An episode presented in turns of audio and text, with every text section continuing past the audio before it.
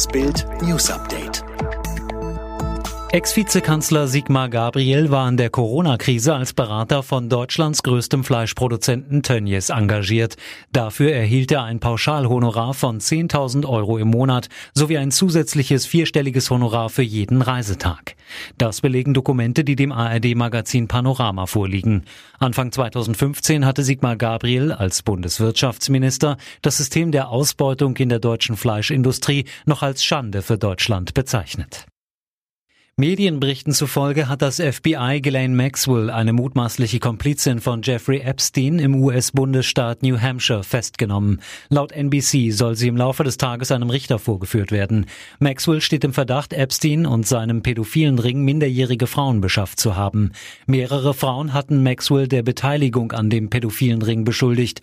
Dem verstorbenen US-Unternehmer Epstein war vorgeworfen worden, Dutzende Minderjährige missbraucht und zur Prostitution gezwungen zu haben.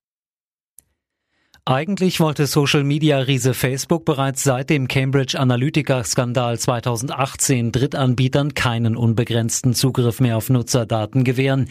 Jetzt hat das Unternehmen aber eingeräumt, bei rund 5000 Apps auf der Plattform hat das nicht geklappt.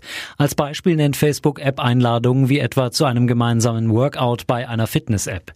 Seit wann diese Sicherheitslücke existierte und wie viele Nutzer betroffen sind, sagt Facebook nicht.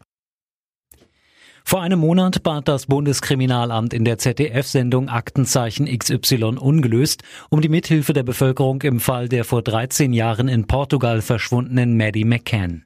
Seit diesem Zeugenaufruf sind mehr als 800 Hinweise beim BKA eingegangen. Aber laut seinem Anwalt wurde der Tatverdächtige Christian B., der zurzeit in Kiel im Knast sitzt, bis heute nicht verhört. Ein Sprecher der Staatsanwaltschaft Braunschweig bestätigt das. Grund, die Beschuldigtenvernehmung kommt erst am am Ende der Ermittlung. Neuer Wirbel um Bakeriata. Hat der HSV-Star gegen das Aufenthaltsgesetz verstoßen oder nicht? Bei dem Offensivspieler aus Gambia rückte am Donnerstagmorgen die Polizei an. Hausdurchsuchung. Bild zeigt exklusive Fotos des Einsatzes.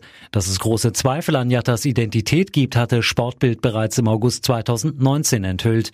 Es besteht der Verdacht, dass es sich bei Jatta, der als angeblich minderjähriger Flüchtling nach Deutschland kam, in Wahrheit um einen älteren Mann namens Bakari Dafé handelt.